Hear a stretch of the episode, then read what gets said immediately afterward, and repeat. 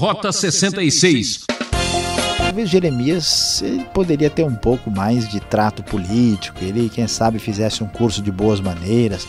Talvez ele fosse um cara chato demais. Será que não é culpa dele também? Quando um não quer, dois não brigam. Será que não é assim?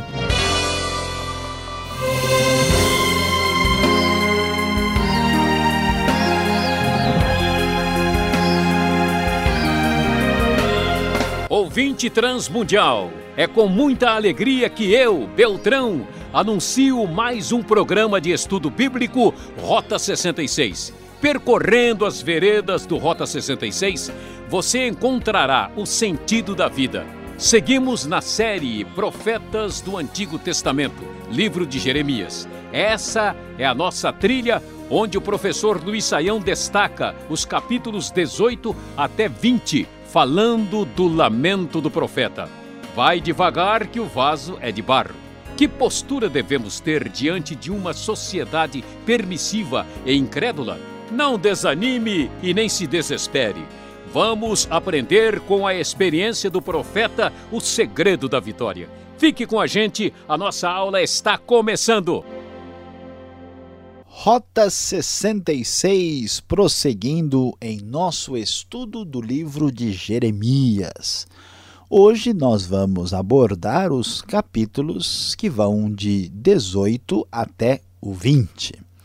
E o título do nosso estudo hoje será Vai devagar que o vaso é de barro.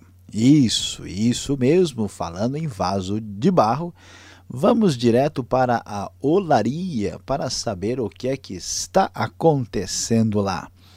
O texto da NVI nos diz logo no começo o seguinte: Esta é a palavra que veio a Jeremias da parte do Senhor. Vá à casa do oleiro e ali você ouvirá a minha mensagem. Então fui à casa do oleiro e o vi trabalhando com a roda, mas o vaso de barro que ele estava formando estragou-se em suas mãos. E ele o refez, moldando outro vaso de acordo com a sua vontade. Meu querido ouvinte, eu sei que talvez a maioria de nós hoje não tem um contato tão próximo com gente que trabalha com cerâmica ou até mesmo numa olaria de tijolos mas com certeza a maioria já deve pelo menos ter visto, pelo menos ter, pelo menos ter estado perto de alguém que trabalha nesta área e que conhece bem ah, da obra do oleiro. Pois é, Deus ordena que Jeremias vá e veja como o oleiro trabalha, como é que ele faz quando é, constrói, quando ele elabora um vaso de barro.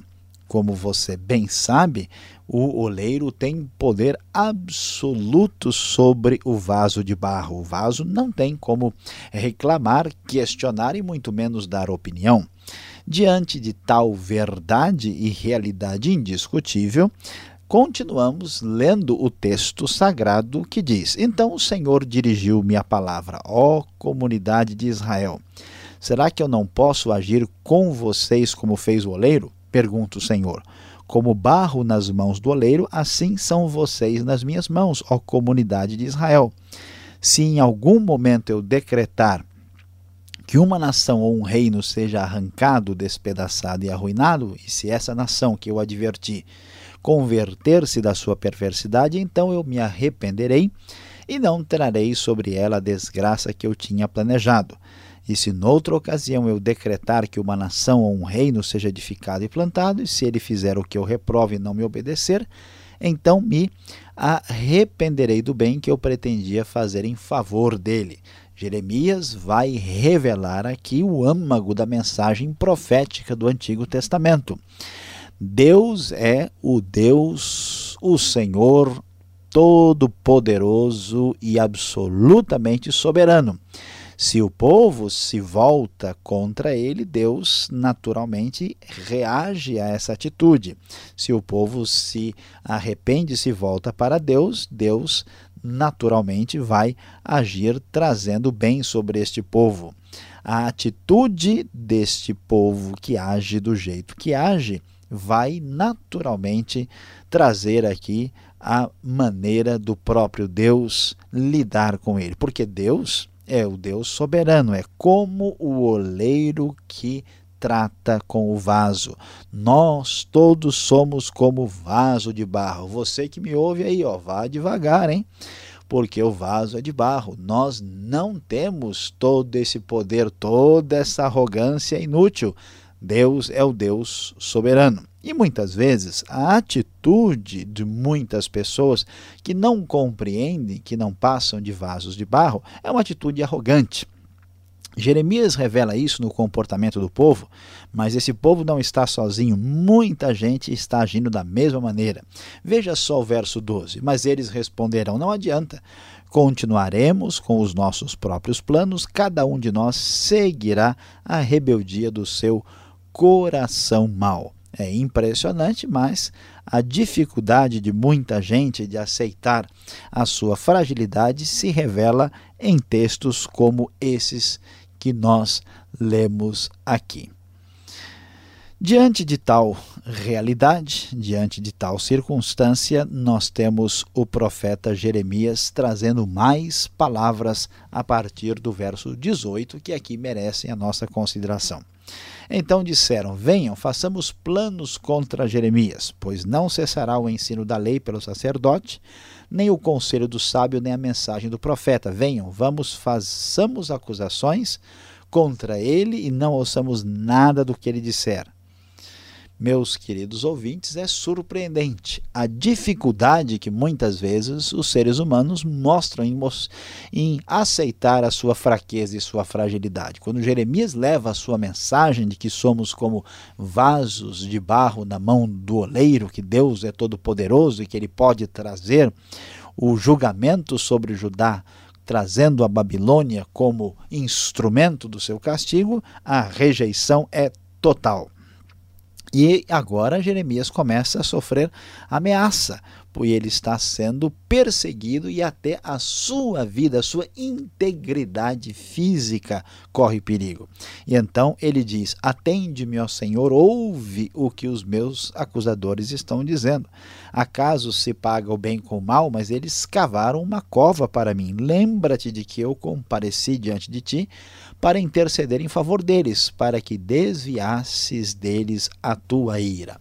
É muito difícil e é impressionante a missão do profeta Jeremias. Ele ama o seu povo, ele chora diante de Deus pedindo livramento, ele vive uma vida solitária, leva a mensagem divina e mesmo assim é mal entendido e agora acaba sendo perseguido. Ele pede a proteção de Deus e descarrega a dor do seu coração quando diz no final do verso 23: Sejam eles derrubados diante de ti, age contra eles na hora da tua ira. Pois é, mas voltando ao nosso tema principal, o nosso assunto é vaso de barro. E para não perdermos bem a direção, veja só o que diz o capítulo 19. Assim diz o Senhor: vá comprar um vaso de barro de um oleiro. Leve com você alguns líderes do povo e alguns sacerdotes e vá em direção ao vale de Ben-Inon, perto da entrada da porta dos cacos. Proclame ali as palavras que eu lhe disser, diga: ouçam a palavra do Senhor, reis de Judá e habitantes de Jerusalém. Ainda nesta famosa faculdade da olaria, que está querendo ensinar a esse povo rebelde para ver se alguma coisa esse povo aprenderia, nós vemos Jeremias levando aqui alguns líderes para quebrar diante deles o vaso de barro de um oleiro para lhes ensinar alguma lição, uma lição falando do cativeiro. E nesse mesmo contexto, no versículo 10, nós vemos o que Deus estava pretendendo. Depois que abre o vaso de barro diante dos homens que o acompanharam, e diga-lhes: Assim diz o Senhor dos Exércitos, assim como se quebra um vaso de oleiro que não pode ser mais restaurado, quebrarei este povo e esta cidade, e os mortos em Tofete serão sepultados até que não haja mais lugar. Assim farei este lugar e aos seus habitantes, declara o Senhor, tornarei esta cidade como Tofete. As casas de Jerusalém e os palácios reais de Judá serão profanados como este lugar de Tofete. todas as casas em cujos terraços queimaram incenso a todos os corpos celestes e derramaram ofertas de bebida aos seus deuses estrangeiros.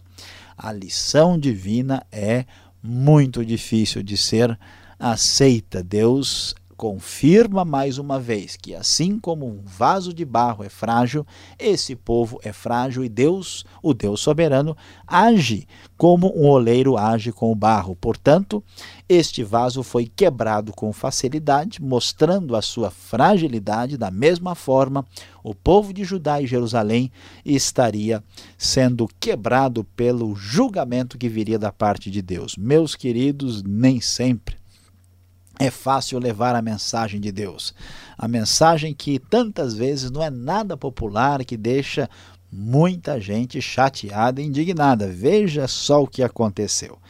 Chegando ao capítulo 20, nós vamos ler uma história difícil de engolir e de receber. Olha só o que acontece. Quando o sacerdote Pazur, filho de Imer, o mais alto oficial do templo do Senhor, ouviu Jeremias profetizando essas coisas, mandou espancar o profeta e prendê-lo no tronco que havia junto à porta superior de Benjamim, no templo do Senhor.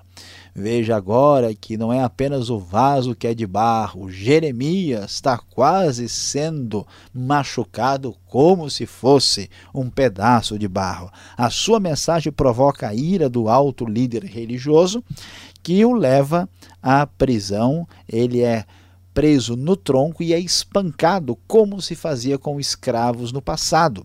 E Jeremias, depois de solto, vira para ele e diz: Olha, não vou chamá-lo mais de Mas sim de Magor Misabib, que significa terror à sua volta, terror por todos os lados. Porque assim diz o Senhor: farei de você um terror para si mesmo e para todos os seus amigos. Você verá com os próprios olhos quando eles forem mortos a espada dos seus inimigos, mostrando que esse cativeiro chegaria. Entregarei todo o povo de Judá nas mãos do rei da Babilônia, que os levará para a Babilônia e os matará a espada. Meus queridos, que mensagem difícil. O poder e a soberania de Deus aqui é tão destacado que Jeremias sofre e ele se sente muito atingido por esse sofrimento que ele está passando, e aí chega a hora da sua dor, da sua lamentação, porque, meu querido, vai devagar, que o vaso é de barro. Jeremias sentiu toda a fragilidade do vaso de barro que você e eu somos e derramou seu coração diante de Deus. Escute só as suas palavras: Senhor, tu me enganaste e eu fui enganado. Foste mais forte do que eu e prevaleceste, sou ridicularizado o dia inteiro. Todos zombam de mim. Sempre que falo é para gritar que há violência e destruição, por isso a palavra do Senhor trouxe-me insulto e censura o tempo todo. Mas se eu digo, não o mencionarei, nem mais falarei em seu nome, é como se um fogo ardesse em meu coração, um fogo dentro de mim. Estou exausto tentando contê-lo já não posso mais. Dor terrível do profeta, que não tem como fugir da sua missão e sofre terrivelmente com muita dor no coração. Jeremias fica numa situação tão difícil diante da sua fragilidade que ele tem apenas a possibilidade de colocar a sua dor para fora sem entender o plano de Deus para a sua própria vida. E ele, no auge da dor, ele diz coisas interessantes. Verso 13 em diante diz: Cantem ao Senhor, louvem o Senhor, porque ele salva o pobre das mãos dos inimigos. Maldito seja o dia em que eu nasci. Jamais seja abençoado o dia em que minha mãe me deu a luz. Maldito seja o homem que levou a notícia a meu pai. E o deixou muito alegre quando disse: Você é pai de um menino. E ele prossegue até no final dizer: Por que saí do ventre materno? Só para ver dificuldades e tristezas e terminar os meus dias na maior decepção? Meu querido ouvinte, quantas vezes, diante das injustiças e problemas contra os quais a gente luta, a gente se sente como Jeremias? Como pode um profeta amaldiçoar o dia do seu nascimento? Como a gente pode entender a nossa própria fraqueza? Só dá para saber como isso é possível quando descobrimos que o vaso é de barro.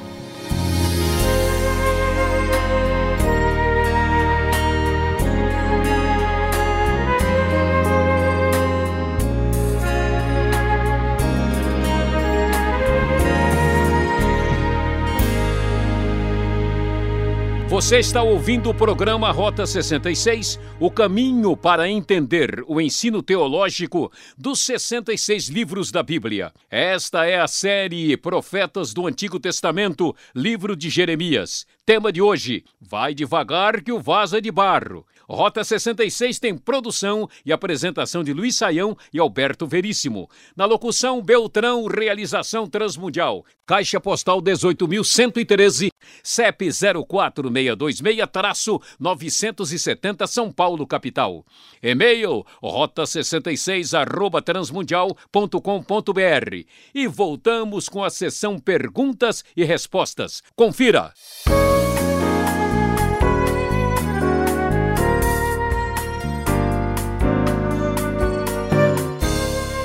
Estamos estudando o livro de Jeremias, o profeta do Antigo Testamento, hoje os capítulos 18 até 20.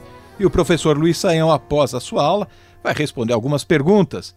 Professor Luiz Saião, que movimento é esse aqui em cima do profeta? Será que denunciar a injustiça, a corrupção, ah, sempre resulta num mal, uma má compreensão? A pessoa ficar sozinha nessa situação? Olha, pastor Alberto, talvez seja até um exagero a gente dizer que sempre, né, quem denuncia a injustiça, a corrupção será sempre mal compreendido. Mas a verdade é que dada a natureza humana, né, e as complicações da nossa história, a grande maioria esmagadora de situações a denúncia ao mal, à injustiça traz uma postura de má compreensão da sociedade de muitas pessoas. E isso é importante a gente prestar atenção a tal fato e olhar o exemplo de Jeremias, por quê?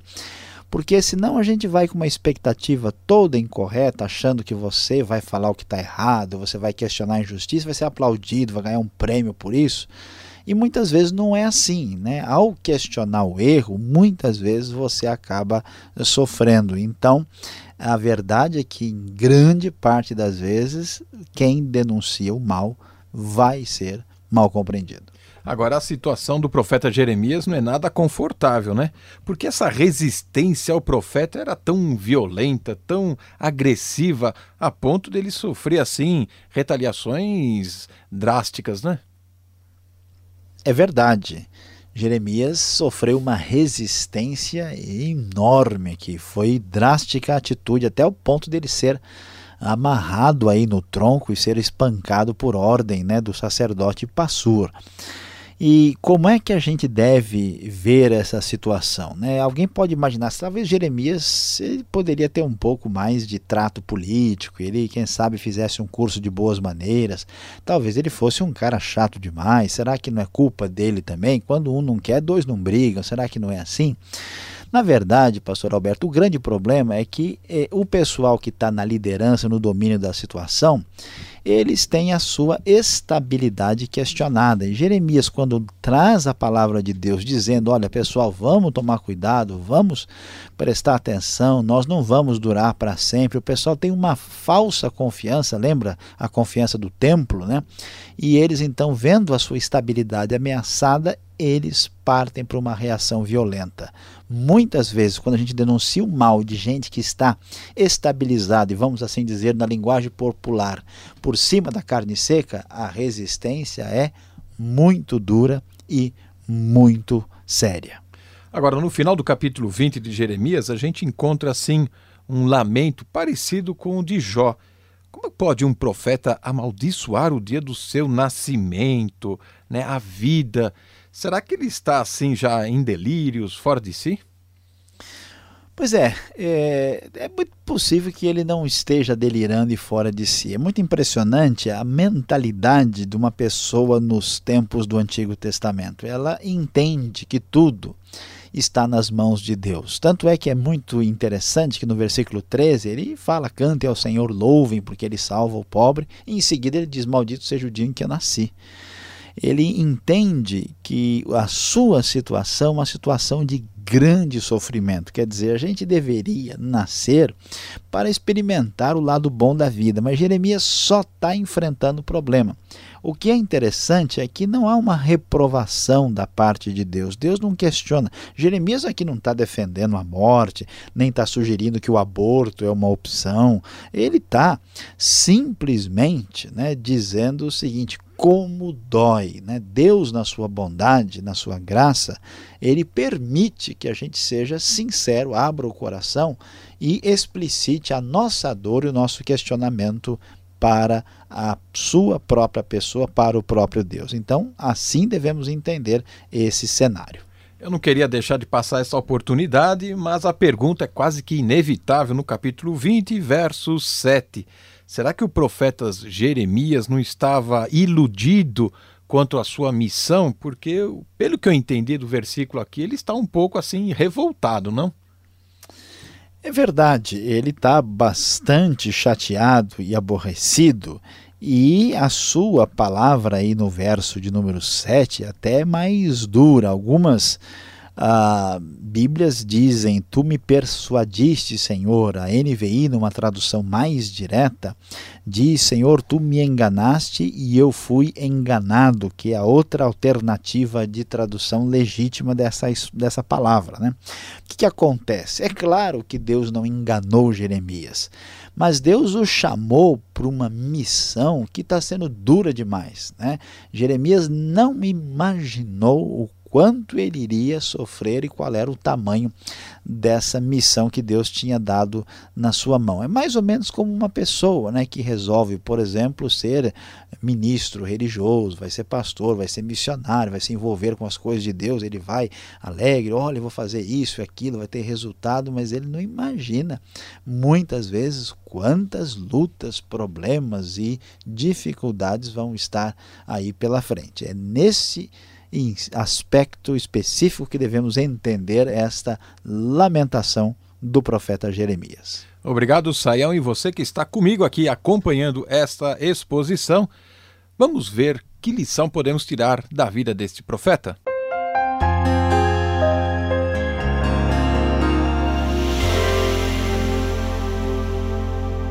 Hoje no Rota 66 nós estudamos Jeremias capítulos 18, 19 e 20. O nosso tema foi Vai devagar que o vaso é de barro. Sim, você viu a ordem de Deus mandando Jeremias visitar a olaria e ver como era o trabalho do oleiro. E o texto nos mostra como Deus é poderoso e soberano, assim como o oleiro trabalha o vaso de barro e ele pode fazer desse vaso aquilo que ele bem entender. Deus, na sua soberania, junto com a sua bondade e justiça, disse que se o povo se arrependesse, Deus faria as coisas caminhar numa direção. A desobediência traria um outro tipo de resultado. Depois vimos como o juízo de Deus é confirmado, o que leva até mesmo à revolta daqueles que se opunham ao ministério de Jeremias. E diante de tudo que vimos aqui, que aprendemos, vamos partir para a aplicação à grande lição da olaria. Como vimos, se o povo se arrependesse, Deus perdoaria. No entanto, o povo não era sincero. O povo diria que obedeceria e a Deus ouviria, mas tudo não passava de patifaria. Cuidado, aprenda com Jeremias, não entre nessa fria.